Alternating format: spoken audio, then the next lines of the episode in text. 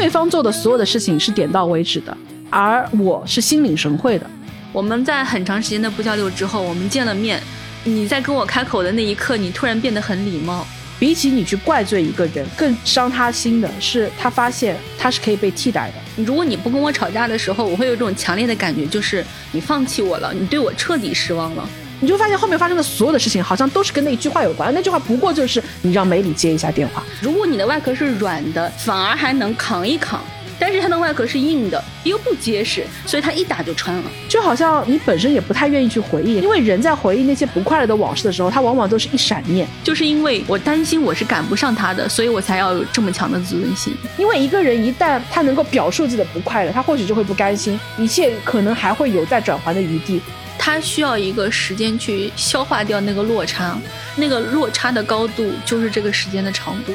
一个人是不可能永远去照顾其他人的，人最终还是会选择跟一个让自己舒服的人站在一起，哪怕他不是自己最爱的那个人。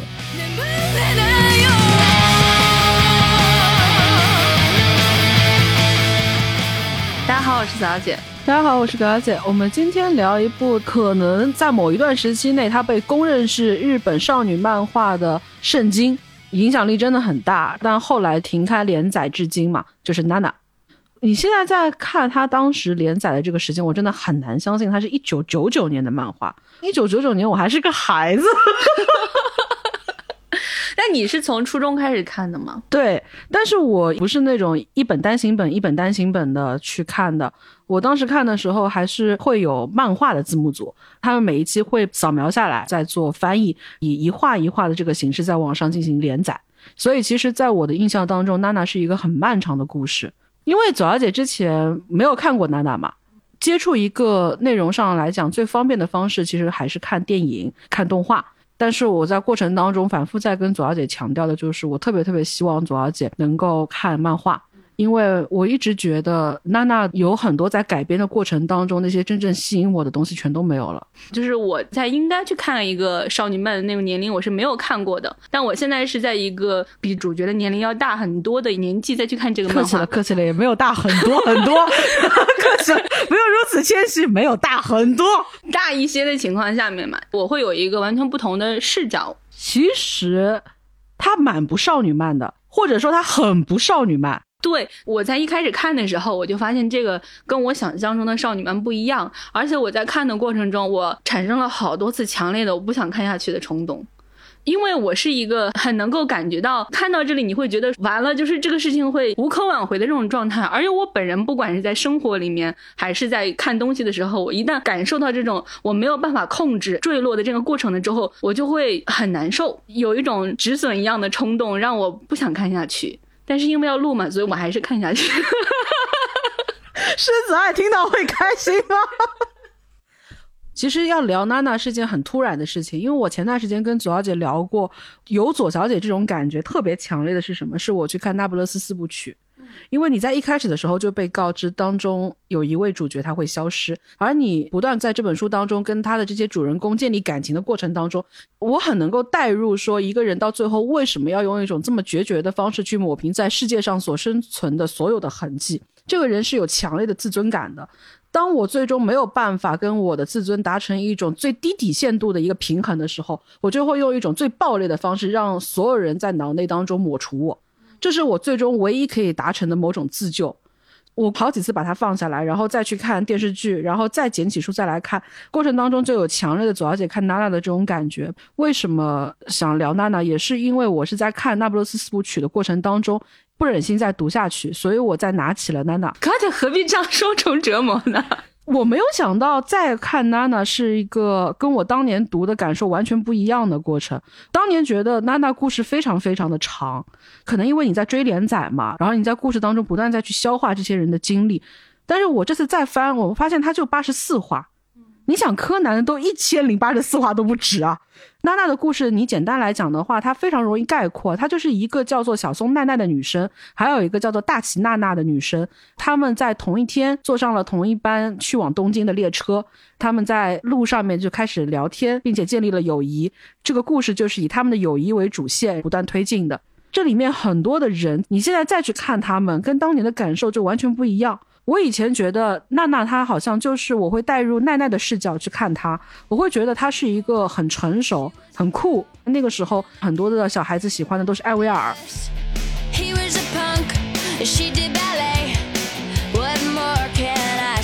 所以大家都会画艾薇儿的那个浓的烟熏妆，把头发染成金色。你们那时候学校允许染色？这就是我要讲的，因为你在学校是不可以染头发的，所以大家会用自己的零花钱买那种非常非常便宜的、质地非常差，你现在看就像塑料一样的那种金黄色的假发。在那个时候，上海有一个地方叫做沪西工人文化宫，会有很多的补习班，然后它里边有游戏机房，也有很多的日本的那种打口碟、韩国的那些流行饰品。后来新西宫里面做美甲的、做眼睫毛的扩容了之后，他就没有办法容纳那么多的摊位了，他就又开辟了一个新的地方，叫做新西宫。然后我们当时放学或者周末的时候，我们都会一起去那边玩。我第一本漫画其实就是在那边买的。那个时候大家就觉得大齐娜娜很酷嘛，而且那种西太后的服装，那个时候朋友们都买不起这样的牌子。所以我们穿的时候都会去买 coser 的那种鞋子，厚厚的松糕鞋。可姐也这么穿过吗？还是穿过？它的那个松糕鞋大概是现在大家把虎口彻底拉伸开，你拉到最开的那个高度，就是葛小姐现在家里面那几双松糕鞋的那个高度，非常非常的高。葛小姐要胜人一头，只能靠这个鞋子了。我很难想象葛小姐穿松糕鞋。哦，对，主要是没有见过葛小姐这么非主流的年代，我没有见过。我在见到你的时候，你已经成熟稳重，加大方。而且我印象至今很深的是，一位 coser 的年轻男店主，当时葛小姐想买一个大概到膝盖的高筒的松糕鞋，但是呢，哪怕把绑带全部都放开，因为葛小姐的那个小腿比较粗，所以就拉紧了，都岔开了好长一段，各种那个绑不起来，葛小姐就很焦虑，在那个时候甚至还没有那种害羞跟惭愧，呈现出那种灰姑娘的后妈绑她姐姐的那个，恨不得把自己脚给砍了，砍前面还砍后面，跟我说我可以砍。那店主就说：“倒也不必。”然后那个店主超聪明，我不是那个小腿粗嘛，但是再粗，你的脚踝也不至于很粗，是不是？所以他就说：“那这样子卷起来，啊对，你就把那个上面的那个高筒你往下翻。”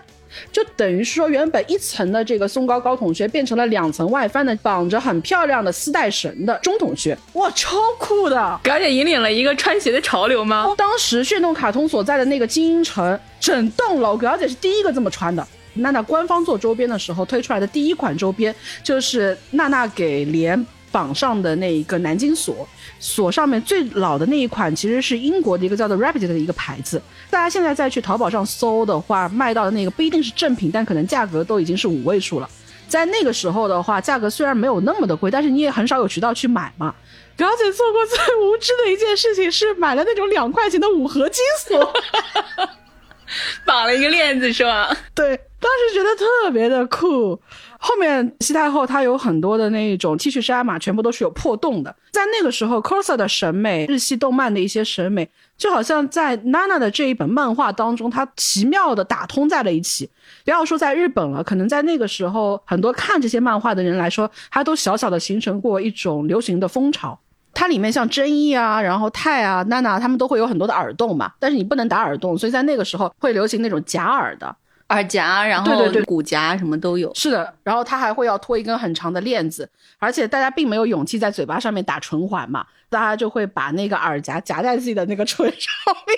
你甚至要两只手把自己的唇拉拉开，然后把那个东西给嵌进去。在那个时候，你会很有争议的那个共鸣，就是吃饭真的很难吃编的。而且年底大家统计说单行本的销冠的时候，基本上都是 One Piece。但是只有当中有一年，Nana 是打破了 One Piece 的这个记录，得了年度的单行本销售的总冠军。但是呢，它恰恰这本书它又没有那么的少女漫，而且我现在再去回看的时候，我是觉得跟我当年的感受很不一样的是，它里面的人没有我想象中的那么酷。对，如果是我小时候读，我会用奈奈的视角去看它，我会觉得它好酷。但是在我现在这个年纪看的时候，你就会觉得它都是自己塑造出来，并且他自己已经相信了的一个壳。但这个壳其实是很脆的，如果你的外壳是软的，反而还能扛一扛。但是它的外壳是硬的，但是外壳又不结实，所以它一打就穿了。这就是一个小女孩，她心有多软，她外壳就要多硬，不然她没有办法去扛命运附加在她身上的所有的压力跟沮丧。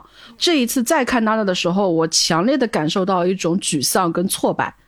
施泽爱在他仅有的几个外部访谈聊到娜娜的时候，他提到他为什么会写娜娜呢？是因为他是隶属于那个集英社的嘛。然后集英社当时是要新创刊一本杂志，叫做《Cookie》，它就是一个完全面向少女的一本漫画。然后当时是约到了施泽爱，要给他做两个小的短片。所以施泽爱在一开始做设定的时候呢，他就是想画两个女生，一个女生各写一个短片，这两个短片之中又有某种命运的交汇。所以你现在再去看娜娜的最开始的时候，她的第一篇。娜娜几乎是没有出现过的，她是完全讲奈奈她在高三快毕业的时候沉迷于一段不伦恋，她跟这个人分手了之后，她又迅速投身到了下一个恋情当中，然后又讲说她怎么因为这段恋情而梦想去到东京，一系列的故事，她其实并没有另外一个女生的存在。另外一个故事开始的时候呢，她又是完全是开了一个新的篇章，这就是世泽爱当时在设计的时候，她就是希望每一个都在讲一个单独的女孩的故事，一种可能是更坚韧的，一种可能是更我们有亲近。感的，然后这两个女生经历过不同的问题挫败，有不同的希望，最终他们会去到东京。东京在这个故事里面，包括在很多的漫画当中，它是一个意象，不是说我们一定要去到东京才能开展这个故事，大阪也可以。但是在娜娜的这个故事里面的话，它必须要是东京，因为东京是所有人生欲望的总和。这个故事，我现在最被打动的就是，它是一个关于人在各种挫败当中如何去不断试图证明自己，而又一再失败的故事。嗯，就我对奈奈的一个。感受就是，他做所有的事情，他都是依靠一种本能，而不是依靠自己的逻辑思维，依靠自己的理性判断。有时候，其实这种基于本能的选择，他可能会比你自己做的选择，在一种单纯利益的考量上面来说是好的。但是，他唯独就是他没有一个人他自己个人意志的体现。他常常会给我一种感觉，就是他是一个要依靠别人才能活下去的人。比如说，他最开始他来到东京，他不是为了自己，他去学画画也不是为了追求自己的美术的梦想，是因为别人都在画画，所以我也要画画。我想跟你一起上大学，跟我的朋友在一起，我想跟你一起去东京。她后来去了东京，是因为她的男朋友考上了很好的大学，她是真心实意的为别人的好，开心快乐的。她就觉得说，只要别人好了，那我就好了。她其实自己没有想到，张思还是需要她去找一份工作。从张思要她找一份工作开始。张思就已经不是他最终会在一起的人了。刚开始看到这里的时候，我没有这么想，但是看到后面他慢慢去接触更多的人，做了这些选择之后，我回看在一开始，其实，在张思那天回来，他们两个在吃饭的时候，张思不明白他为什么在家里待了一天没有出去找工作的时候，奈奈就一定会离开他的。奈奈自己本身在那个时候，他是不知道这一点的。我其实是在张思跟奈奈分手之后，我才觉得这个故事变得有意思的。日本少女漫业界是有一个不成文的规定的，就是当男主对女主做出了某种承诺之后，这个承诺是不可被打破的，彼此承诺之后就会永远在一起。但施泽爱很有意识的让所有人在最开始的时候就认定张思就是那个男主角，他在暗示你他们面对很多的困难都是暂时的，但最后你会发现他们啪嗒就分了。当中一下子很被触动的一句话是，娜娜非常开心的，饱含所有的梦想跟激情来到了张思身边的时候，当张思有点说，哎，你其实没有必要做这个事情啊，他本能的觉得有一个人把自己的人生全部寄托在了他身上。故事里面一再强调，张思其实是一个复读了两年才考进了一所大学的美术生。他将来的整个收入也好，他的环境也好，其实未必能够完美的去承载另外一个人的生活。他在这一块是压力很大的。而且后来你通过纯子、通过金柱他们这些好朋友的转述，你会发现说，张思其实是有想过他要跟奈奈更长远的去规划一个未来的。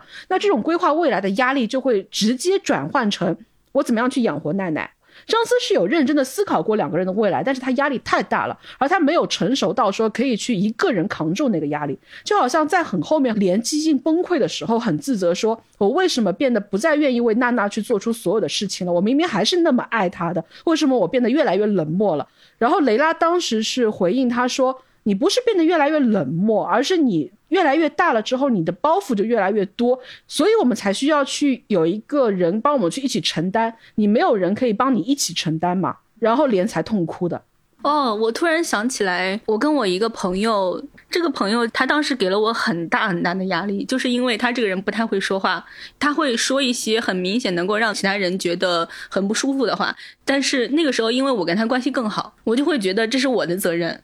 我就会去告诉他，你这个事情你应该要怎么去跟人家说。但是告诉他之后，他还是没有办法那么做。然后我就觉得说是我对不起别人。我们对自己不够有自信的时候，我们会特别害怕别人说一句话，就是我是为了你才做这些事情的，意思就是你在提醒别人，将来这些东西是要还的，而不是谁都愿意还的，哪怕你认为此时此刻你所给予的是馈赠。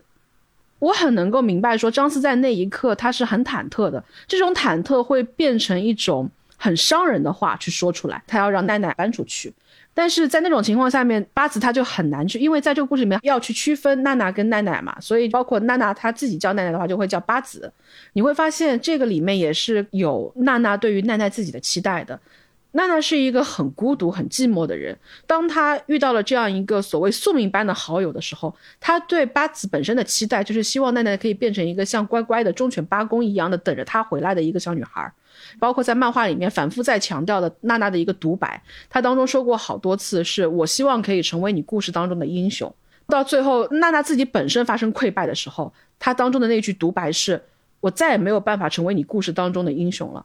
包括整个故事当中的很多的其他的人，你会觉得他们被很多很多的东西给挤压着。这种挤压未必是外界直接给你带来的那种消耗跟损害，而是你不断的在困境当中，你试图跟某种自尊去搏斗，但是你一次一次都输了。当年看的时候，我有两个场景是当时会觉得很突兀，它是造成整个故事非常大的一个转折。但是我这次再看的时候，我反而觉得好像没有那么的突兀了。一个是当时莲为什么要放弃掉娜娜去到东京，我当时是不理解的。而且在故事的后段的时候，你不断再去强调说莲那么喜欢娜娜，多么的痛苦，而且这个痛苦是没有必要的呀。我会觉得这是一种创作上的矛盾。还有一个是。奈奈她在突然发现自己怀孕之后，之前还在跟生夫非常的情真意切，再去谋划所有的未来，但是故事就很突然的，拓实打了一个电话给生夫，奈奈现在怀孕了，你说要该怎么办吧？然后生夫就突然之间，他既无能为力，然后又好像无可奈何，一下子奈奈就哭了，哭了之后呢，他就答应了拓实跟他一起去结婚了。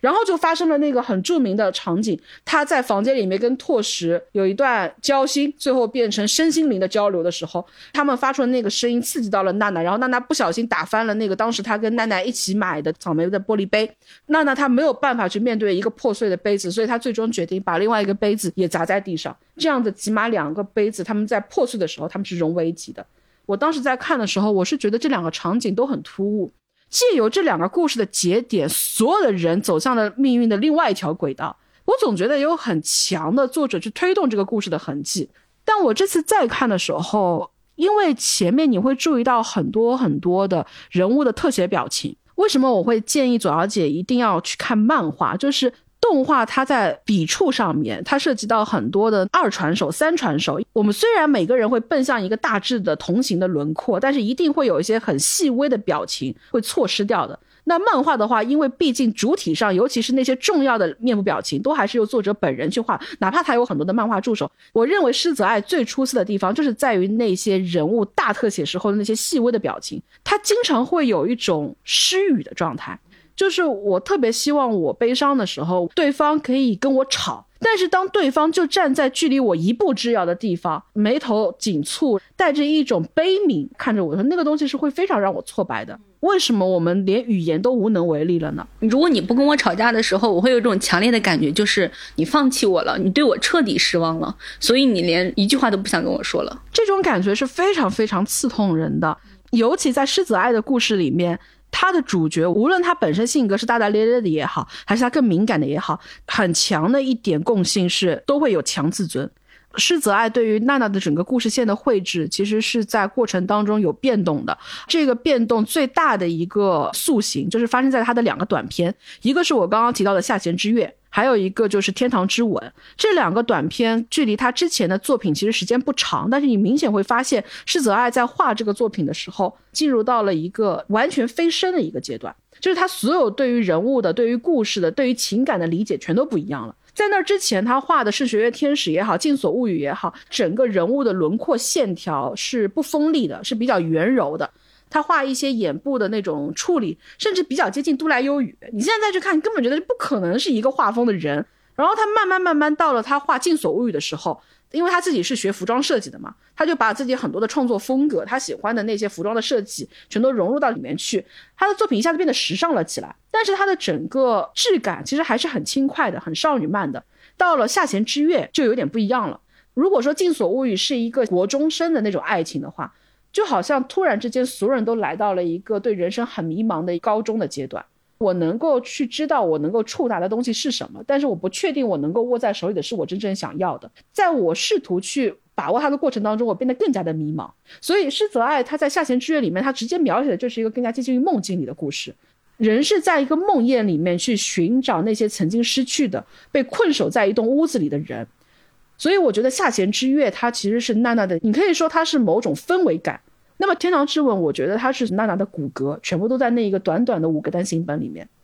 《天堂之吻》的故事非常的简单，它是讲一个叫做阿紫的女高中生，她在某一天去补习班的路上面，被脸上别着别针的一个乐队的乐手拉到了一个地下室，然后就说你想不想来做我们的模特儿？她在那个地下室里面邂逅了一个名叫《天堂之吻》的服装设计团体，那个团体全部就读于狮子爱服装设计学院。马上就要毕业了，他们要做自己最后的一个年度的毕业作品。当时阿紫其实是有顾虑的。故事推进了一会儿之后，阿紫最终决定她要来做这个模特的时候，乔治对阿紫说了一句话：从传统少女漫的角度来讲的话，当一个女生做出了一个跟原本的生活轨迹完全相违背的决定的时候，她迎接的应该是男主的拥抱。但是在《天堂之吻》里面，好像就从那一刻开始，他告诉你说，世子还不打算再画一个纯情的少女漫画故事了。因为乔治回应阿紫的是：“你确定你想清楚了吗？”他是一个警告，对他带着一种距离感，甚至带有某种不信任的鄙夷。你要知道，之后发生的一切我都不会负责的。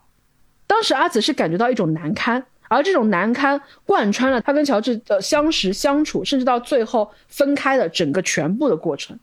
过程当中有很多的纠葛，他也试图一直在追赶上乔治的步伐，但是他每走一步就会发现说，乔治始终跟他保持一段距离。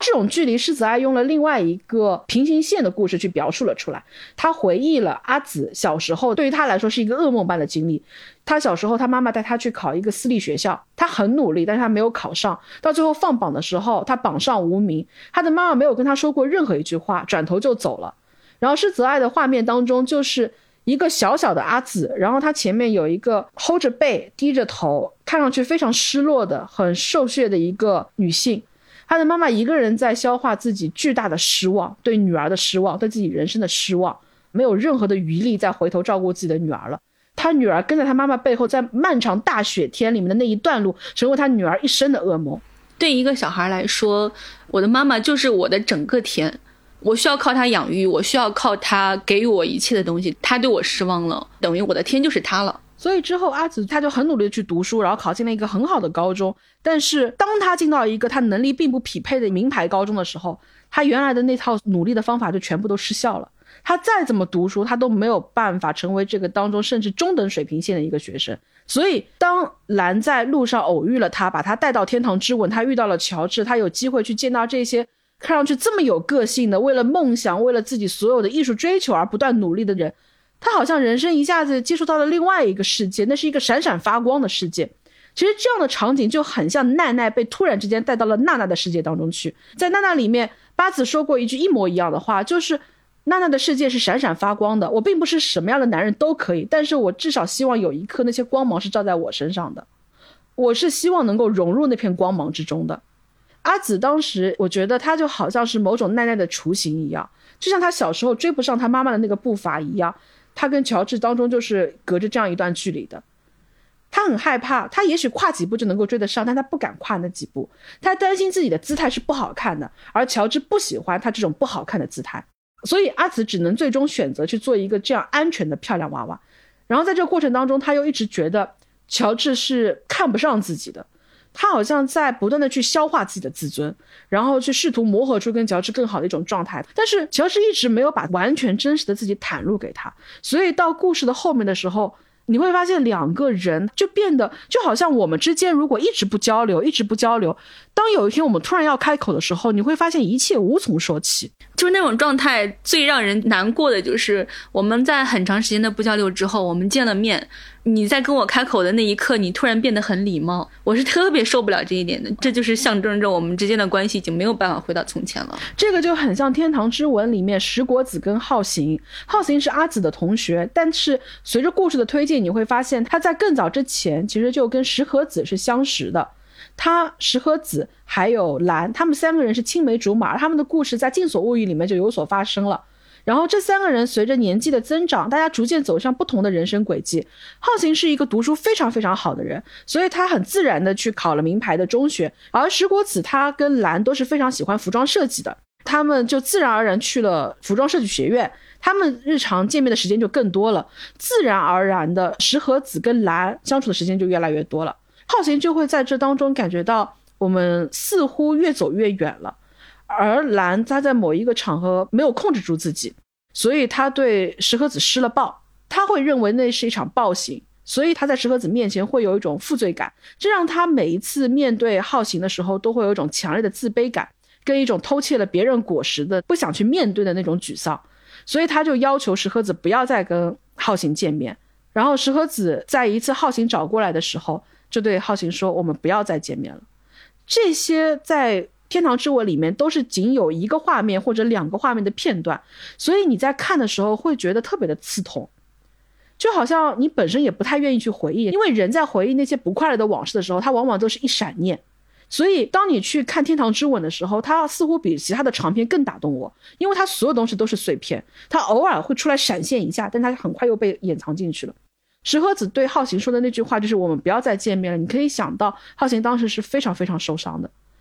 石河子他是一个在故事当中很开心的，像个小天使一样。甚至子被只要是从家里赶出来的时候，都是石河子开着小电驴直接过来要接子，甚至还要为了子去冲到脚趾家里去。是子拦住了石河子，说不要让我更难堪了。但是他说的最伤人的一句话就是对浩行。到后面终于借由阿紫的牵线，他再次面对浩行，然后他也终于鼓起勇气在给浩行发短信的时候，两个人才慢慢解开一种心结。而在那个时候。其实三个人已经不可能再回到当初的那种状态去了，因为很多的伤口裂缝都已经存在了，所以大家只能变成了一个像左小姐刚刚讲的，我们变成了非常生疏的、有礼貌的好朋友。我会很亲切的问候你，祝你圣诞快乐，而我也会告诉你，祝你圣诞快乐。然后在故事里面，石河子发出了这个短信，然后浩行回了短信之后，石河子他其实小时候会有点。精神的病状嘛，精神压力一大就会胃痛，所以蓝跟浩行是把那个星星糖放在了那个瓶子里面，假装是圣诞老人的礼物，骗小小的石河子说，你只要吃了圣诞老人给你的礼物，你的病就会好了。所以每当石河子后来精神压力大的时候，他就会吃那个星星糖。然后他寄了邮件给浩行之后，在故事里面，浩行是一个非常非常边缘的配角了，他没有很多的去袒露自己的心声，但是他在那封回信的邮件里面说。我会去考医学院，我一直对精神科很感兴趣，所以希望有一天我能够成为能够治好石河子病的医生。这个人物在这个故事里面一直没有表露很强烈对石河子的情感，甚至到后来兰找到了浩行，跟他说其实石河子更喜欢的是你的时候，他都可以更平静的告诉兰说，你应该更好的去想一想，石河子并不是一个对谁都能够容忍的人。哪怕你当时用粗暴的行为去占有了他，但是石河子后来是不是更顺从的去配合了你？因为石河子觉得那一次他的反抗也刺痛到了你，他担心自己那一天第一次的表现让你觉得不够的快乐，所以他之后才会对你那么好。他是喜欢你。等到后来他们要去神社过新年庆典的时候。石河子去到了兰家里面，那个场景我非常的喜欢，因为他之前没有任何的铺垫，就是石河子去到了兰家里，然后兰的妈妈跟他说要麻烦你新的一年继续照顾我的不孝子了，然后石河子就很开心很乖的说了声好，然后镜头就给到了他站在那个门口，他门一拉开，房间里面似乎一切事情都没有发生过，就还是像他们三个人当年小时候那一样。他来到了蓝的房间，而蓝的房间里面自然而然，浩森就在蓝的旁边，一切好像他们都没有长大，这一切当中的不愉快都没有发生过。然后石河子就直接跳到床上抱住了蓝，跟他说：“新的一年，石河子也会好好的保护蓝的。对方做的所有的事情是点到为止的，而我是心领神会的，我就很喜欢世子爱笔下的这种质感。我为什么会花这么长的时间去讲一个看似跟娜娜毫无关系的故事？是因为我觉得施泽爱在创作娜娜的过程当中，包括娜娜这些人物，他们为什么会走向最终这样的一个结局？其实所有的东西都是在《天堂之吻》当中是有映照的。《天堂之吻》，我认为它是娜娜的预言书，而娜娜是一个没有结局的故事。你说它烂尾也好，你说它就这样子变成富坚义博，对，非常讽刺的就是我这次再去豆瓣上面去看娜娜的下面，它不是会有关联的，喜欢娜娜的人也会喜欢嘛？莫名其妙，下面怎么会出现富坚义博的恋人啊？喜欢娜娜的人也喜欢恋人，难道是因为大家都喜欢烂尾吗？大家都喜欢未完结，大家都喜欢无限期停更。然后娜娜是出了二十一卷单行本之后，大概再有四话单独的一个章回。他在正片的故事的后面，他不是会有一个附录嘛？有的是纯子的小屋，有的是其他的一个附录。附录当中，大家会跳出这个文本，用传统的所谓打破第四面墙的方式去跟你聊一些故事当中的人嘛。当中其实就有一句话是提到说，这个故事很早之前其实就有结局了。我当时看到这句话的时候，我就觉得，嗯，难道当中有什么伏笔吗？然后后面一个人物的角色就是说，其实大家去看单行本第二十一卷最后的纯子的布屋，在那个里面故事的结局早就已经说明了。然后我又特地再回去翻了第二十一卷最后的那个附录嘛，这个附录就是《天堂之吻》的主角 George 出场的那个附录，George 在里面跟主角发生了对话。张思在那个里面就说：“哎，为什么现在寄到娜娜编辑部的明信片越来越少了？是因为我们的副业经营的不努力啊？然后怎么怎么样啊？” George 当中回了一句话，是说：“难道不是因为你们越来越不符合读者的期待了吗？你们接二连三打破了所有人对少女漫的幻想，所以这个故事也应该到此为止了吧？”可能在没有人在意的这个附录里面，其实施泽爱就把自己的一些想法透露出来了。而最终莲的死以及这个故事的无可挽回，可能成了最终的临门一脚。再加上他自己身体的原因，让他不知道怎么样把这个故事更好的再能够连载下去了。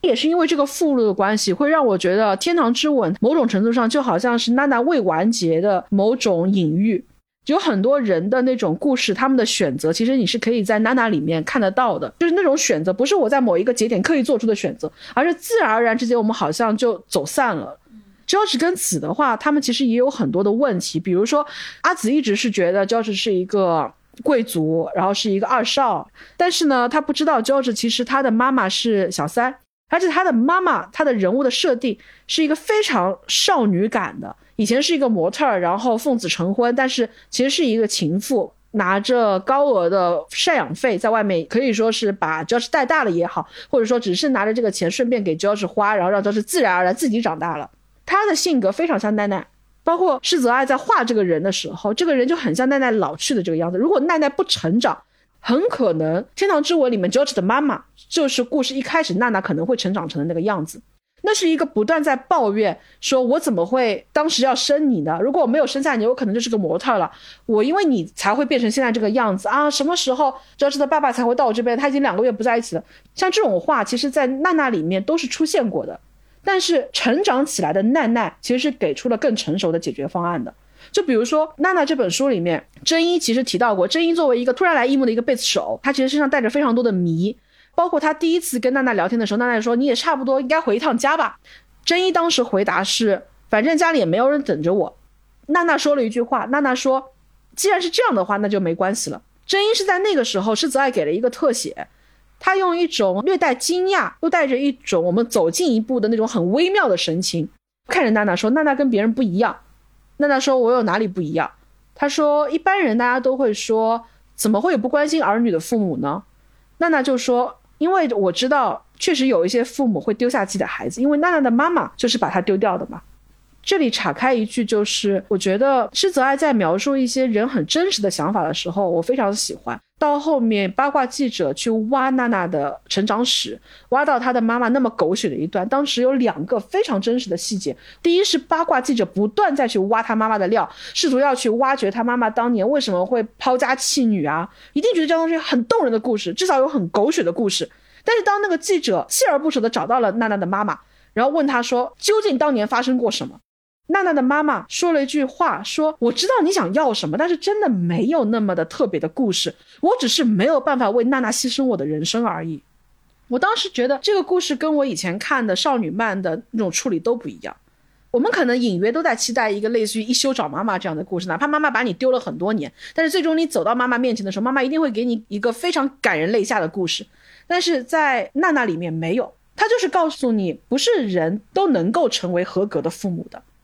有的人就是没有办法为另外一个人去牺牲自己，哪怕他是你亲手孕育的生命。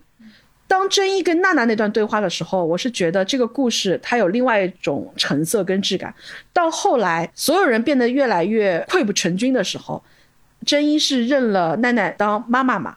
而且你想，奈奈她其实是一个没有办法对拓实说不的人。他唯一一次正面向拓实宣战，其实就是在他参加雷拉生日会的时候，他一定要去参加，但是拓实觉得他不懂规矩，这是一个工作的场合，他们之间的关系只有一些亲密的朋友才知道。他到这边来的话，万一被人家知道，这是会影响他的整个工作步调的。所以他是把奈奈非常粗暴的拉到角落里面，就让奈奈滚回去。当时一个名场面就是太直接抽了香烟，跟拓实一个人朝着画面，一个人背对画面，太突然之间出现，说了一句非常酷的话，说他是我的客人，你没有权利做主。后来娜娜留下来之后，他就故意在拓实的面前抱住了真一。真一说：“这样子不会让别人不开心吗？”然后奈奈是很热情的抱住了真一，然后跟真一说：“不让妈妈来见真一的人，我是不会跟他结婚的。”你可以想见这句话对真一的那种打动。在他们办那一场最重要的演唱会之前。其实这个故事很多的隐患都是在那场演唱会。如果那场大齐娜娜她人生的第一场演唱会可以顺利举办的话，也许后面一切都不会发生。就是在那场演唱会之前，真一选择回了一趟家。当时泰去找他爸爸去签字的时候，泰都忍不住怼了真一的爸爸一句，说养了这么多年总是有感情的吧。然后真一的爸爸就说：“你们不要再来浪费我的时间，我对他真的没有感情。”真一说：“我想去到我的房间拿东西。”然后他的那个哥哥跟他说。这里已经没有你的房间了，爸爸已经把它改成储物室了。下一个镜头，真一就被警察抓了。他去到了林子，去到了把他培养成应招难记的那个地方。他为什么去到那个地方？其实通过上下文，你很容易去理解。他在那一刻，他一定要回到一个让他感觉到有安全感的地方去，哪怕那个地方是最危险的。他当时就去到了那个林子嘛。然后林子他是因为涉及让未成年人卖淫，然后再加上那个飞叶子被抓起来了，然后真一也被带进去了。带进去了之后，自然而然他们那场演唱会就没有办法办成。真一缺席，娜娜当时打电话给莲说：“莲，你能不能来代替真一的这个位置？哪怕只有这一次，你来为我弹一次。”然后莲在电话里面是拒绝的。对于莲来说，他已经离开 Blast 三年之久了，在这三年里面，他都是 t l a n e s t 的吉他手。当年我看的时候，会觉得他可能就是一个很酷的人。大家一直会觉得泰是这个故事当中最温柔的一个人，但是我现在再看，我觉得莲才是最温柔的那个人。莲会给奈奈的孩子取名字的时候，打电话给生夫，问他说：“这个孩子叫高，好不好？”他其实是知道说生夫没有放下奈奈，他是希望借由这个机会让生夫可以再有一次机会向人家开口，因为一个人一旦他能够表述自己的不快乐，他或许就会不甘心，他一旦不甘心，一切可能还会有再争取、再转还的余地。但是如果你不说，一切都不会再推进下去了。所以他打这个电话给生夫，也许是有这方面的考量，但也可能他是觉得，那哪怕我们都不再做些什么了，至少这个可能与你有关的孩子。我能够借由这么一个小小的取名字的机会，我能够让你有那么一点点的参与感，能够想到这一点的人，他是很温柔、很温柔的一个人。而且这三年为什么他甚至到最后他需要用毒品来掩盖很多的问题，是因为他没有办法去负载一种背叛感。就是如果说一个人真的为了自己的职业生涯，他抛下了所有的人，他可能可以头也不回的继续迈向人生的金字塔尖。但是莲是一个，尤其是娜娜出现在他面前之后，他没有办法让自己不回望的一个人。他在跟雷拉交流的时候，他会对雷拉说：“我没有变得比以前少爱他一分，但是我为什么不能为他做这些事情呢？”他有很多的包袱，包括就是有 t a n e s 的下属跟他说：“我看不惯拓实先生，我觉得他一切的安排都不对，他怎么怎么样。”当时连是毫不留情的去反驳了这个帮他说话的人的。他说的是：“我们的王国不需要任何跟我们不一致的战友。如果你对拓实不满意，你现在就给我滚。”对方是在帮他说话的。但是他其实是在捍卫拓实的帝国，包括到后面他决意要离开这个乐队，他要回到娜娜的身边。当时所有人都知道莲的身体已经不行了，他其实是想戒断的，但是他如果戒断，他的手就会颤抖，他颤抖没有办法去弹吉他。要让莲能够戒断毒品，最好的方式就是让乐队暂时休演。但是那个那么当红的一个乐队，你很难去调整他们的所有的工作安排跟档期的。所以当时就是说，那先把这一个时间段给熬过去，熬过了之后呢，我们在下一次回归当中的这段时间，你可以再去休养。雷拉就觉得不可以这个样子，你这样会把连弄坏掉。所以雷拉就做了一次很任性的决定，他觉得说，既然我是这个乐队的主唱，那这个乐队没有主唱了，你这个乐队就没有办法继续下去。所以雷拉就很任性的不告而别，他决定用这样子的一次机会，让整个乐队不得已必须搁浅，必须停摆。那这样子的话，连或许就有时间可以去到医院里面去去戒断。但是他没有想到的是，连哪怕已经做出了一个决定，他要离开这个乐队，但是他在离开之前，他做的一件事情是，他要为这个王国找回他们的公主，他还是想要保护这个他效忠了三年的乐队。所以他才会驾车去到他们的家乡去找雷拉，他才会发生那场车祸，他才会死。如果他不是一个那么有责任感的人，他跟娜娜就不会是这样的一个结局。但又很刺伤的就是，他到最后，当娜娜知道这个消息，他赶到了莲的身边，莲已经被撞得面目全非了，面目全非的身体当中只有一处是好的，就是他的两只手，他本能的保护自己的手。对于娜娜来说。他可能看到那一个被保护完好的手，他会认为到最后的最后，他最喜欢的这个男人，他不是作为本城莲，不是作为大齐娜娜的老公而死的，他是作为这个乐队的吉他手而死的。他手上拿的最终拿的那个吉他的拨片，不是 Blackstone，是 t a n e s t 连在这个过程当中，包括就是他为什么跟娜娜会走到这样一步，电影版第一部当中最重要的那一个场景之一，就是松田龙平所饰演的本城莲。他要跟娜娜告别，他们去到了那个大雪的那个车站。他在上车之前，手都是很自然的搭在娜娜的肩膀上的，娜娜也很自然的被他抱着，两个人这种互相依偎着，然后一起走上了那个列车。我觉得这段表演非常的高级，他不是那种强行抱住你，然后我搂紧你，那我要带着我最爱的女人，我到最一刻还是紧紧抱着你，我要带你一起去东京。他只是很松弛的、很自然，像日常的每一个他们乐队完成演出的那场告别一样，很轻的搂住了娜娜，然后娜娜也没有任何的反抗，就自然而然跟着他上了那个列车，直到上了那个列车之后，那个那么自然的场景，突然之间。娜娜反应过来，然后马上跳下去，跪在雪地里面哭。她才反应过，那不是一个日常的告别，那是过了很多年之后都没有办法抚平的一次诀别。施泽爱的漫画的分镜我一直是很喜欢的，包括连他第一次见到娜娜，他去追赶娜娜的时候，他的分镜是手逐渐向前伸，然后人逐渐走远，但是娜娜身上的那个飘的丝带却逐渐留在了莲的手中。到莲决定要离开那边的时候，也是他的身上的飘带逐渐飞远。一次是莲试图去抓住娜娜，还有一次是娜娜试图去抓住莲，但是他们两次都没有去抓住对方。这个分镜是很漂亮的，但是电影的那一种日常感突然间就很刺痛我。在这个漫画当中的话，在那个车站里面，其实关于走还是不走这个场景是发生过多次的。莲走的时候，他其实是突然之间告诉了娜娜，就是我要去东京。他觉得可能对于他要成为一个职业的乐手，当下的 bless 是不够的。这个其实要比他不爱娜娜更伤人，莲也会希望说娜娜可以在家为他生儿育女，因为他自己是个孤儿。如果娜娜可以给他一个家，对他来说是非常珍贵跟重要的。但他又很清楚，娜娜也不断的向他去表述过，他希望去站到一个更大的舞台上去。包括他们后来矛盾的爆发，是娜娜跟他说，他不希望莲再为其他人写歌了，不要为任何我以外的人去写歌。莲知道这一点，所以莲提前做出了一个决定。就是我不再问你你要不要跟我一起走，而是我决定去东京。恰恰是因为莲是一个很温柔的人，所以他选择不去解释这个原因。因为一旦我解释，就是你不够好，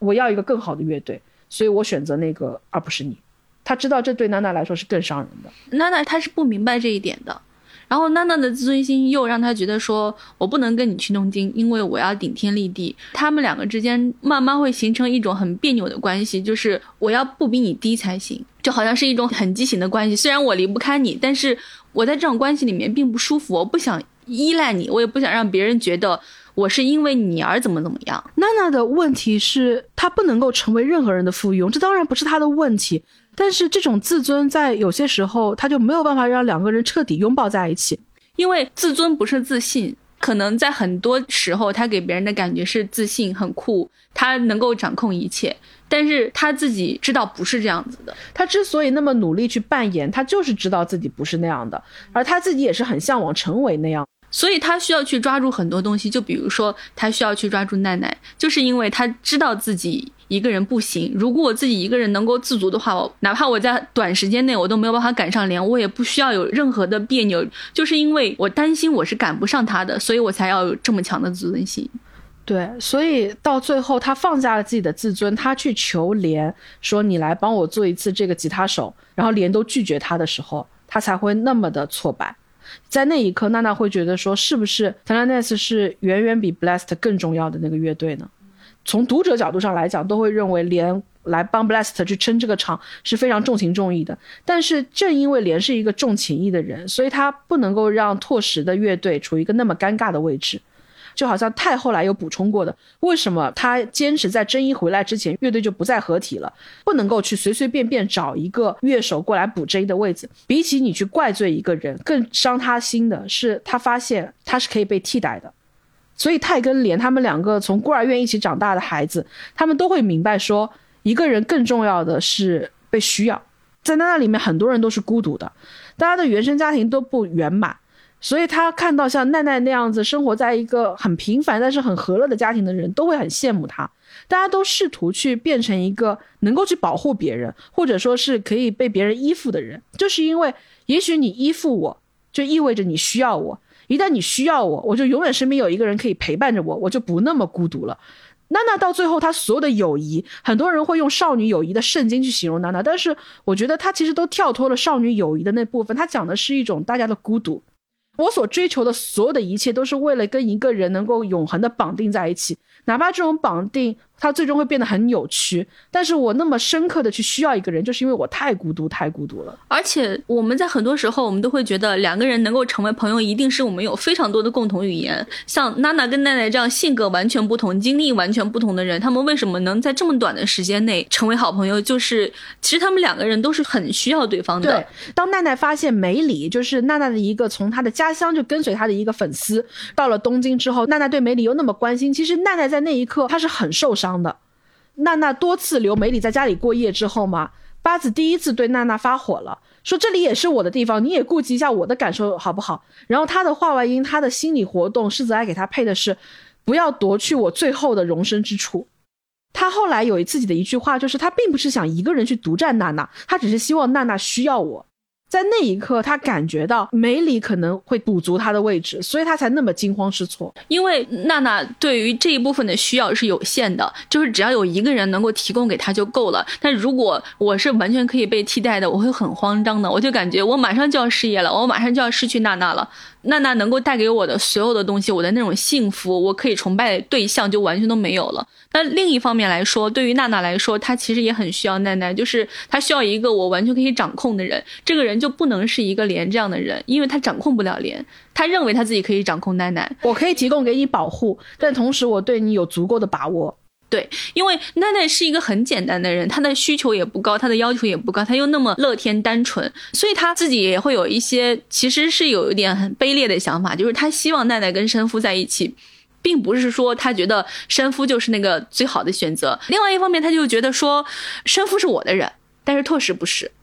奈奈只要跟生夫在一起，那奈奈就是在我的这个领域范围内的。因为他一直内心当中是有伤痛的，他认为是 t e l a n e s 是把莲抢走的，所以当拓实在把奈奈娶回家之后，他又觉得为什么我珍视的人一次又一次的被拓实的王国的东西给抢夺走？所以就有两个场景，我觉得是相互映照的。一方面就是娜娜把这个玻璃杯砸碎的时候，她其实后面有想过，就是。我第一个杯子砸碎，我还能够说是不小心；那两个杯子砸碎就肯定是故意的。他在砸完了之后，他会担心说，奈奈看到他就会觉得说我是不是要放弃他了？他买杯子，他在决定去找奈奈的时候。他进不去奈奈家的门，他甚至都没有办法给奈奈托一个话，因为他报出了那个门牌号的时候，楼底下的工作人员跟他说这个房子是个空屋，这当然是拓实保护自己和保护自己家庭的一种方式。因为毕竟是个艺人嘛，对，要避免很多的私生粉可能借由各种各样的方式来探视或者是来骚扰，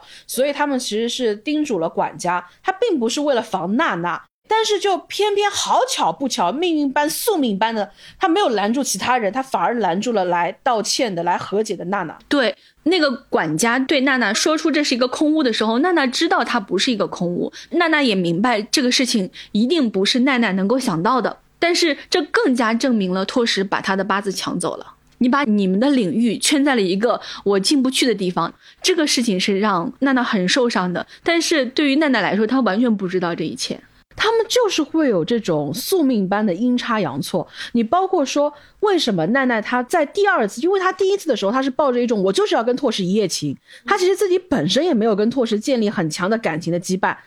为什么到后面拓实在找她的时候，她会真的像小狗一样的去扑向拓实的怀里面？是因为那一天她准备了很多的东西，她等着娜娜他们回来参加庆功宴，但是那一天他们有唱片公司的事情要谈，所以娜娜没有办法回来。但是这一切都没有能够刺伤奈奈。真正刺伤奈奈的是，她在失落之后，娜娜问她说：“你是帮我们准备东西吗？”奈奈说：“呃，没有，没有，没有。”她其实也很贴心，她想让娜娜不要伤心，能够顾好自己的事情。但是娜娜无意当中说了一句话，因为娜娜知道梅里在旁边，所以娜娜就跟八子说：“你让梅里接一下电话。”就是这么很简单的这么一句话，她几乎扭转了之后故事所有的主线。我觉得这个就是狮子爱很高超的一种写作的技巧。如果说这句话是你故意说出来的，它后面造成的所有的戏剧的推动，对我来说都是很顺理成章的一件事情。它没有那种宿命般的那一种无可挽回的沮丧感。但是你想，那是一句很重要的话嘛？那那他就是顺口，他就知道说，哎，梅里在旁边，那你就让他接一下电话嘛。我可能跟他讲的也不是一句重要的话，事实上他讲的就不是一句重要的话。但是对于奈奈来说，她在那一刻觉得自己的容身之处再一次的被提醒说。娜娜似乎不是那么完全的需要他，所以那一刻他又有一种强烈的不安全感，以至于他需要去投入到一个更强大的怀抱当中去。他的本能再一次驱使他去做出了一个可能错误的选择，就是扑向拓石的怀里面。也正因为那一次，他可能才会。导致说后面一系列的，他有了孩子，然后他跟生夫分开，娜娜再次对他有了芥蒂，两个人一个人搬到了白金屋，另外一个人去到了连家里，七零七彻底空了，到最后所有的事情，巴斯都没有办法第一时间去介入去照拂娜娜，导致两个人越走越远。你就发现后面发生的所有的事情，好像都是跟那一句话有关，那句话不过就是你让梅里接一下电话，这才是我觉得这个故事那么打动我的一个原因。他就是那么一个刹那的事情。我印象很深的是，是在做访谈的时候，他提到过，包括你像电影版里面，当时一直被批评的一点，就是电影版不知道为什么去掉了关于大魔王的所有的细节。是泽爱自己外号也叫大魔王吗？就是因为他在娜娜里面，他不断借由八子的这个口去说啊，这个事情一定是大魔王搞的鬼啊，这个事情怎么怎么样，然后七这个数字怎么怎么怎么特别。首先是因为这个故事它设定在一九九九年，一九九九年的话，当时正好是有一个世纪末的预言嘛。大家都很信一个叫做诺斯特拉达姆斯的一个大预言，诺查丹马斯，那就是 港版翻译，大家就不认得了。诺查丹马斯 是不是可以这时候回 Q 一下我们的未解之谜？未解之谜忘提他了，你真的是很遗憾。就是在那个大预言里面就讲说，一九九九年大魔王会现身嘛，所以奈奈一直是把生活当中很多的不幸啊，很多的不凑巧啊，都怪罪在大魔王身上。但施泽爱当时有讲说，他之所以设定这两个少女角色，她们都是受到命运的拨弄的。但是奈奈是觉得自己受到命运的拨弄。施泽爱原话就是，他做的大部分的人生的选择，其实都是庸人自扰。命运并没有一而再、再而三的捉弄他，命运真正无情捉弄的是娜娜，包括他的妈妈遗弃他，包括莲离开他，包括最后他跟莲有机会和解的时候，莲出车祸死了。但是，一再去说大魔王啊，然后宿命啊这些事情的，却又是奈奈。所以，这个设定上面，我觉得也是很精巧的这样的一部分。而且，娜娜她当中有一句话，其实就回应到刚刚所说的她跟莲的这段感情。其实，她跟莲刚刚和好的时候，她一再强调说：“我不是来跟你和好的。”但是，当她跟莲自然而然的拥抱在一起之后，娜娜是做出了让步。她说了一段话：“我的自尊让我没有办法还能够很好的面对你。”所以等到有一天，如果我的自尊没有那么强了，或者它消失了，或者我可以接受这样的我了，也许那天我们都很老了，是不是我还可以再回到我们的那个家里去？我很喜欢一部日本的青春片，叫做《逆水小刀》。在《逆水小刀》的电影版里面，又是一个奈奈，奈奈跟苏达两个人到最后，电影是给了一个相对光明的一个结尾，就是他们在还很年轻的时候，就骑着车迎着风。然后开向了一个光明的未来。但其实，在原著里面，这两个人一直是到了他们都变得非常非常的苍老之后，他们才再一次回到了家乡，见到了对方，并且没有经过任何的对话跟交流，自然而然的跟对方生活在了一起，因为他们有一种。非常宿命的默契，他们知道我们是为什么而分开的。当我年少的时候，你在我心目中是一个天神一般的存在。当我们经历过很多的暴力的事件，我发现你们根本没有办法去保护我的时候，我并不是在恨你，我只是失望。我心目当中天神一样的少年，原来是那么无能为力的一个人。我不是在憎恶一切的宿命，我只是在憎恶说为什么要破坏我心目当中那么美的那个形象。所以，只有等到有一天，我们都可以以一种非常能够自洽的状态去接受，说，啊，我们已经六七十岁了，我们是老人了，我们可以不用那么出色了，我就能够接受你了。它不是一种天灾人祸，它不是一种强烈的戏剧冲突，让两个人不得不分开，它恰恰是因为两个人没有办法在一起。我当中最喜欢的就是他没有办法接受，就是原来我用尽所有力气喜欢的一个人，他是一个平庸的，跟其他所有的高中生一模一样的，他是一个能力有限的人。如果我在一开始我对你的期待就是一个真实的你，一个普通的人的样子的话，我可能不会对你失望。我以后可能会遇到另外一个跟你差不多的人，我就可以跟他和平相处，我甚至可以跟他谈恋爱，跟他结婚生子。但是我没有办法跟你在一起，因为我只要一看到你，我就能够想到我那个梦碎的过程。但是对于你来说，你有什么错呢？这就是很多人就会觉得青春期的很多想法很矫情、很别扭、很叛逆、很不可理喻。但是很多年轻人他没有办法跟别人讲清楚的部分。就是因为我只有在这个年纪，我会对一个人抱有神一样的期待。一旦我长大了，我是不会再有这样的经历了。因为人生苦短嘛，人生就这么几十年，在最好的时间里面，你们都不跟对方见面，等到你们都只有生活的一点余烬了，然后你们才跟对方彻底的拥抱在一起，这是似乎对生命的某种巨大的浪费。但其实我特别能够明白，这种浪费背后是一种必须要借由这么长的时间才可以去抵御、去消耗掉、慢慢淡化掉的一种强烈的失望。他需要一个时间去消化掉那个落差，那个落差的高度就是这个时间的长度。对，所以当娜娜说出来，等到有一天她可以接受自己，不再为这种自尊的抗争。而要去花费自己人生，去赌上自己所有的命运的时候，他也许才可以放下一切，他才可以回到莲的身边。我觉得从那一刻开始，施泽爱所描绘的这个娜娜，她就已经走出了少女漫的故事，她是非常成人化的一种表述。哪怕其实娜娜也好，莲也好，他们才二十出头啊。小时候你看莲，就觉得莲应该三十了吧，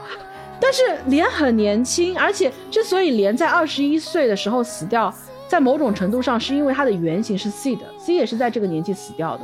我要补充一下，不是我们在当时觉得他三十，而是说我们认为他成熟的程度，在我们现在认为里面是到达了一个三十岁成熟的程度。但是因为当时我们年纪很小嘛，我们就觉得说二十岁的人就应该到达一个三十岁成熟的程度。但是其实没有，真正到了二十岁之后，你才明白二十岁有多幼稚。本城莲跟大齐娜娜有一句特别刀的评论。今年是几几几几年？大齐娜娜二十二岁，本城莲二十一岁。今年是几几几几年？大齐娜娜四十二岁，本城莲二十一岁。你被提醒那个人被留在那个时间点的时候，你还是会觉得伤感的。我自己猜测啊，就是虽然说娜娜的休刊，目前最官方的说法还是因为狮子爱的身体健康的原因，不足以去复合这样的一个连载了。但我个人觉得多多少少是跟因为莲死掉是有所关系的。连死掉之前，这个故事就好像已经有点《Gossip Girl》讲到最后面的状态了，就所有人这个关系图啊，都开始密密麻麻串联在一起了。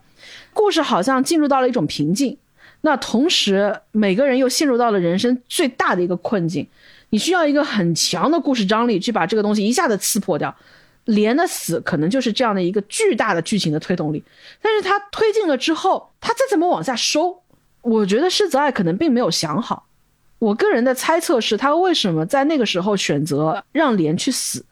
可能跟他的原型是有关系的。因为他的原型 Seed 跟 Nancy 嘛，其实，在娜娜跟莲相爱的时候，娜娜送了莲一个南京锁，那个南京锁其实就是在那个，就是有一部电影叫做《Sid 跟 Nancy》，他也是把那个信手枪乐队的这个原型搬出来的。因为信手枪乐队呢，就是娜娜她穿的衣服，包括那个 Black Stone，他们其实是一个朋克乐队，他的那个原型呢，其实就是信手枪。很多人对信手枪的怀念，就是在 C 的死之前的那一年。对于在活下来的人来说，就好像你能接受一个年轻的 Punk，但是你总觉得朋克它是属于一个人最愤怒的时候的。但是人是不可能一生都停留在一个最愤怒的时候的，这种愤怒一定会随着你年纪的增长，你经历到的困境越来越多。你的爱人离开了，你的朋友走散了。当你面对很多很漫长的痛苦的时候，尖锐的曾经刺痛你的那些苦难，可能都变得不重要了。所以，一个人他没有办法一生都是一个朋克少年，因为只有年轻人有理由、有资格去怪罪世界的。而成年人的默契，不是说我们就不应该去怪罪世界了，但是我们需要有一个默契，就是我们不能一直活在这种对世界的怪罪里，总需要让自己抽身出来。大家生活的是。同一个世界，所以这种不好是大家共同承担的。我们背负着同样的东西，在我没有抱怨的时候，你就不要再跟我抱怨了。就是当所有的成年人都不再抱怨的时候，那唯一一个抱怨的人就显得非常的刺耳，大家就会觉得他很矫情，他不肯长大。就好像对于很多真正的在朋克时代里面发出过尖锐声音的人，他们大部分都是活得快，死得早，留下一句好看的标本。你很难想象 Seed 他可以长久的活下去，当然他的生活方式他就不可能长久的活下去。他之所以能进信手枪，就是因为信手枪的制作人觉得他够疯，就这人是个天然的神经病。这个人他全身上下他除了闹腾之外，你找不出其他的特质，弹也弹的不好，但是呢，他就是够朋克，所以他就进了信手枪，而且他也给信手枪带来了一个非常璀璨的一段辉煌岁月。但是他遇到了 Nancy。Nancy 是一个，我觉得她可能比 Shameless 里面的那个他们一家子的妈妈更疯癫的一个人。Shameless 里面我最最不能够接受的就是 Monica。Monica 就是让 Frank 都变得正常的时候，这个故事再怎么推进呢？让 Monica 回来。就是哪怕是 Frank 在这个家里的时候，我都没有觉得我的日子是过不下去的。但是，一旦妈妈回来，我就有这种强烈的我不想再看下去的冲动，就是我得保护我自己，因为莫妮卡会伤害我的。莫妮卡更可怕的是，她没有显得比 Frank 更不正常，但是你就知道这个女人她是疯的。他从骨子里就是疯的，他从头到底就做好了我下一秒就死掉的准备，他这一秒的活就是为了下一秒更烂的去死。你看到这个人，我甚至现在想到那个演员，我都觉得很恐惧。就是这个人一旦来到这个家里面，他就像这个家里面的一个潘多拉魔盒一样，所有的人都会崩溃。Nancy 他其实是出生在一个犹太教的中产家庭的，他的生活并没有那么的不顺遂。然后他离家出走了之后，就成了我们所说的骨肉皮嘛。生活变得越来越浪荡，然后也做过一些应招的工作。到后来呢，他跟 C 的在一起，他也为 C 的供给毒品，两个人就开始烂在一起嘛。但是你腐朽的东西，大家彻底的拥抱之后，它反而也就发酵了，堆肥了。他们的故事之所以浪漫，也是因为 Nancy 当时他送东西嘛，就他送了 C 的一个锁，C 的就是一辈子都挂在身上的。包括后来的话，大家现在去看那个电影版 C 的跟 Nancy。然后大家里面带的那个，其实还是 C 的本人带过的，所以不知道导演是如何说服力通天，最终是让 C 的的妈妈拿出了 C 的这个遗物来拍这部电影的。在娜娜里面，甚至啊，世泽爱会给她起名叫莲 R E N 嘛，我觉得也可能是扣合那个锁上的那个 R 字，因为那个牌子正好叫 Rabbit 嘛，它是一个开头的 R 字。娜娜就是把这个东西戴在莲身上的，但是莲跟娜娜还是没有 C 的跟 Nancy 那么绝望。感觉娜娜跟莲还是想打拼事业的，但是 C 的跟 Nancy 就不是，两个人从头到底就躺地上。他是很标准的那种朋克时代的那种虚无一代，他包括拿刀片去划伤自己，要在伤口下面去唱歌，他都是因为他对人生有一种彻底的虚无跟迷茫。但这些其实跟娜娜是不一样的。娜娜她虽然说所有人是生活在一种挫败跟沮丧当中，他们还是有很强烈的去证明、去打拼的某种欲望。这个可能也是日本人唱朋克吧，再怎么朋克也可能也就这样了。娜娜他们这些人这么拼命的想要把身边的人绑在自己身边，就是因为这些人是给他活下去的勇气的，他才会这么努力的去做这些事情。就到最后你就会觉得，为什么大家都只能走到这一步呢？你又觉得每个过程。成每一个转折，每一个节点都那么的理所应当，都那么的顺畅。这就是为什么我说《天堂之吻》那一个中篇，它就是娜娜的预言书。然后娜娜的体量跟写法当然是不配不足以说你拿它跟《红楼梦》去做比的，但是它确实是一部没有写完的，很大程度上我们也没有办法再等到它完结的。这样的一本东西，那你去猜测这个东西的状态究竟是怎么样的？它其实就是《天堂之吻》的结局。《天堂之吻》它的故事，如果从少女漫的角度上来讲的话，它就应该停在阿紫代表《天堂之吻》这个小组去参加他们的校园季，去得第一名。哪怕我得第二名，这个故事到这也应该是一个璀璨的青春的结尾。但是施泽爱在那个时候，为什么说他的笔触也好，他的画风也好，他都出现了一个很大的转折，就他已经不满足于让故事的结局落在这里了。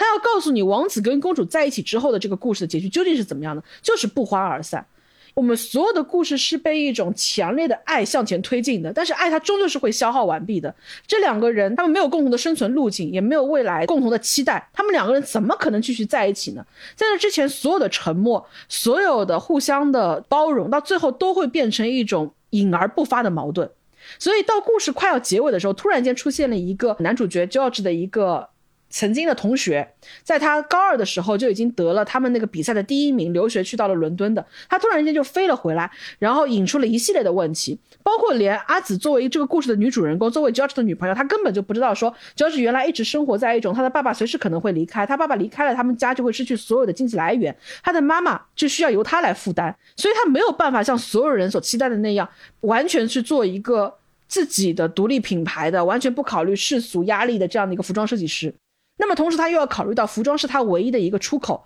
那么怎么办呢？他只能去转而做自己第二志愿，去做造型设计，让自己真正喜欢的服装设计成为自己的副业。你之前看到那四个单行本里面都那么强势的、那么天才型的一个男主，但到最后他告诉你是那么的条分缕析的一个人，就好像之前前四本你听到这个人一直在跟你说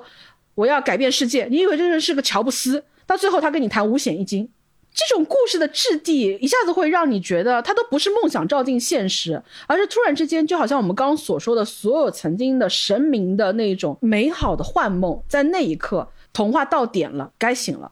所以当 George 的人生通过借由梅里的这个口展现在所有人面前的时候，故事就突然间有了新的走向。你会发现说，George 他好像并不能够那么顺理成章的，他就去到国外去留学，他需要阿香开口去求他的爸爸，他的爸爸才承诺说。你可以去追求你想要的人生，在哪怕这样的情况下面，Josh 还要考虑到他所设计的天堂之吻的衣服，它就是华而不实的，因为它是一种纯粹的视觉感官上机的这种华丽的衣服，而这种衣服是不足以成为一个成衣品牌的。那么他的老师就要去说服他说，只要是你要知道，并不是只有成衣设计师才是服装设计师，这才有了他拿回了老师帮他捡来的所有的他自己曾经就让风随处飘散的那些他的设计手稿，他才会略带感激的对他的老师说，我的手稿一张都没有丢。我觉得这些都是很妙的话，就是狮子爱的对白的高级在于他不会直接的回答你，但是他会告诉你我明白了。然后以他会隐晦的方式来告诉你说，我决定怎么样去做。所以他告诉冰田老师说：“谢谢老师帮我捡回我的手稿，他们一张都没有丢。”其实你就明白，他不会再去放弃自己的服装设计了。但是他能够真正的去到他梦寐以求的巴黎吗？他也去不了。施泽爱给乔治设定的结局是他去到百老汇，去成为百老汇音乐剧的舞台服装的设计师。你发现跟他的整个服装设计风格太契合了。他要这种华丽的、视觉的、张扬的，在第一时间具有强感官刺激的这衣服，最适合放在哪里？就是放在舞台上啊。但是对于一个曾经以高级成衣、高级定制为主要目标的设计来说，是他的第一志愿吗？他又不是。所以再美好的人生，他依旧是带有遗憾的。而这种遗憾，在全程当中，他的女朋友这个故事的女主角有参与吗？全然没有。最重要的，阿香跟 George 聊 George 未来人生方向的那一个夜晚，世子爱用的全部都是大景。就是 George 跟阿香坐在一个沙发的两头，而阿紫就在这个画面的正中间。画面最重要的对白全部都是由最左跟最右的两个人在不断交流、不断在对话、不断在说出，做出了男主人公一生最重要的一个决定。但是这个故事的女主人公在哪里呢？从头到底她都不知道她的爱人究竟发生了什么。甚至他不敢插话，因为他知道他的爱人对他的期待是一个独立的、自主的，能够去承载自己人生的人。那这样的人生的人，他就不应该在自己不知道情况下去揣度别人的未来。所以他在那一刻，他太了解 George 了，他反而没有办法去说出任何任性的话来。到最后，George 做了最后的一次努力，George 为他设计了漂亮的和服，带他到了神社，告诉他说他决定要去美国，他要去百老汇了。然后他问阿紫说：“你要和我一起吗？”阿紫没有第一时间回答他，阿紫当时就哭了。George 是用一种世子爱最会戳动人心的那种表情，略带悲悯的微笑。他不说话，他看着你。在足足的沉默之后，他做了最后一次努力。他说：“阿紫不来，我会寂寞的。”但是他亲手培养的这个女孩，最成熟的、最对自己负责的一次决定，却恰恰是拒绝他。阿紫知道以自己的身高，他在日本可以做模特，但他在海外没有一点的机会。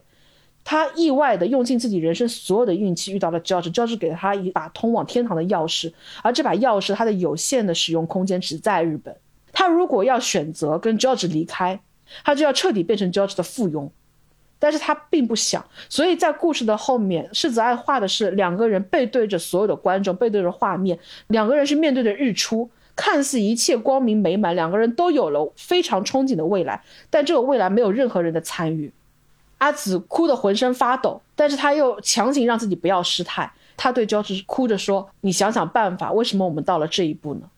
关系都是这样的，就是在最开始会有很多种原因，可能是一个很细小的点让我对你心动，可能是因为发生了某些事情，可能是因为某些缘分。让我们在一个情感的银行里面存入了大笔的储蓄。后续如果你们两个人不能够持续产生这种储蓄的话，你就是一直在花费。那终有一天，我这个花费是花完的。对阿紫来说，就是我们现在还没有花完。但是如果说到花完的那一天，我自己什么东西都没有了，我如果跟他去了以后，花销的速度会变得更快。我现在都已经捉襟见肘了。我对你的了解就在于说，我知道我跟你去了之后，我们不会快乐。而这样的一个选择，在娜娜里面，其实我们已经提到过了。连走的时候，他跟娜娜提过那么一次。然后娜娜去到东京的时候，他对泰其实也提过一次。在那个时候，施泽爱补上了娜娜内心的独白。他因为知道泰在这边有自己的安排，生父也有自己的安排，所以他没有办法开口说你们就要跟我走。大家都是很温柔的人，但是大家内心又是期待着的。天堂之吻跟娜娜为什么在今天聊的过程当中，我们反复拿出来做这样一个对比？就是一部书里面没有写完的结局，其实你可以去在另外一部书里面找到他没有写完的那些故事。也许我觉得狮子爱他如果有一天把娜娜写完的话，他也许有一个会不逊于天堂之吻的最后的结局。因为我非常非常喜欢天堂之吻最后的那一段，阿紫拒绝了 George 之后，他是想要说放下的，他也接受了，到最后说两个人就用这样一种方式互相告别了。然后世子爱是给了这个故事两个很小很小的尾声。第一个尾声是，当阿紫回到自己家中之后，当 George 离开之后，他是收到了 George 寄来的一个小的快递。那个快递里面是一个非常符合 George 风格的一个华丽的小木盒。打开那个木盒，就只有一把钥匙，一个地址。几乎在那个瞬间，阿紫就明白了那个里面会有什么。是泽爱给他配的话外音就是：我清楚那个地方是哪里，我清楚那个东西是什么，因为 George 留给我的就只会是那件东西。在那一刻，你第一次看的时候，你就知道你跟阿紫是一样的想法，他不会是其他，就只有那一件一开始让他们结缘的，他们最终校园剧的那件最华美的那件礼服。但是，当我们随着阿紫的步伐冲到了那个房间，打开那一瞬间，你发现那是一个完整的 George 人生十八年以来做过的所有的衣服，全部都在那个房间里面。他把这十八年的人生毫无保留的、全然的送给了阿紫。他曾经说过，他的衣服不是谁都可以穿的。那么他现在回答了阿紫，就是我的衣服只有你能穿。这其实就是一个最恃才傲物的人最后最动人的一个表白了。但是狮子爱的残忍也好，他更打动人的地方。他善于撩拨人心的地方在于，他给这个尾声又再添了一个尾声。故事一下子到了十多年之后，阿紫已经是一个非常成熟的模特了，但是她的成就也只在于日本的本土。之前她曾经还畅想过说，那 George 到了国外的话，他也可能也到了国外为 George 的服装秀走秀。他可以到那边成为一个蜚声国际的名模，但是时间到了十年之后，他还是日本本土一个小有名气的模特。他变得更加成熟、更加自信、更加有风韵了，但是他也并没有能够成长到可以去跟 George 在国际上并肩的一个状态。而 George 可能也就是一个百老汇的服装设计师。故事的最后，最后世泽爱是借由一封信去诉说了两个人的结局，就是阿紫收到了一封信，信当中附着两张百老汇的门票。这个故事最漂亮的那句话，就是他最后的一句话，借由阿紫的独白，他说的是：“我收到了两张来自百老汇的戏剧票，他的服装设计是 George。听说那是一部喜剧，但为什么我想哭呢？”我觉得这个故事到这边就很好，它没有任何多余的东西，尤其是最后那句话：“听说它是一个喜剧，但为什么我想哭呢？”大家再去看娜娜的时候，哪怕她最后是一个圆满的、相对团圆的故事，最适合作为读者的一个告白的，可能就是这句话。这个故事，它再怎么让大家获得安定跟平静，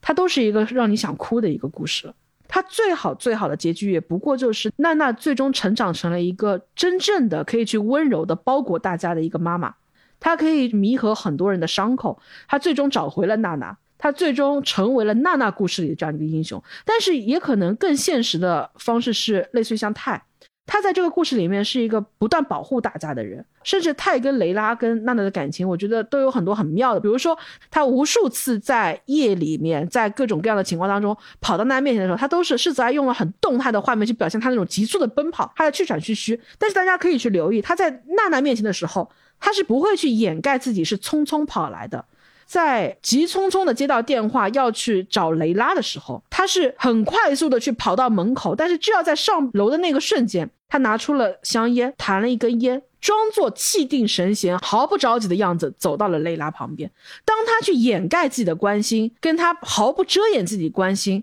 他对于两者当中哪一个人是更为在意的呢？我觉得这个就是很微妙的一种笔触，而在这个故事的最后面，到目前这个节点上，他既没有跟雷拉在一起，也没有跟娜娜在一起，他选择的是在故事的很后面才出现的一个大龄的、不怎么当红的、很沮丧，甚至有自残倾向的一个女生，叫梅雨。梅雨唯一好的地方是她非常的贴心，她很懂得什么时候开口，也懂得什么时候收声，就包括是莲去世的时候。娜娜她完全丧失了走的能力，她从车上跌下来的时候，当着所有人的面，泰是公主抱娜娜，把她带进房间的。然后当时施泽爱荡开了一笔，是写了梅雨。梅雨问了一位工作人员说：“后面是不是还有行李？”工作人员说是，他说：“我陪你一起把行李送过去。”工作人员其实有一点不接林子，他说了一句：“啊，其实你可以留在这边。”然后梅雨才一下子崩溃说：“我知道这个时候不该吃醋，但是我确实不能再待在这里了。”他是一个非常懂事的人，就好像一直很懂事的去照顾大家的泰，但是泰最后选择的是梅雨，就是因为一个人是不可能永远去照顾其他人的，人最终还是会选择跟一个让自己舒服的人站在一起，哪怕他不是自己最爱的那个人。施泽爱的故事到最后，我觉得他最完美的结局不过是大家能够去找到一个让自己觉得舒服的人。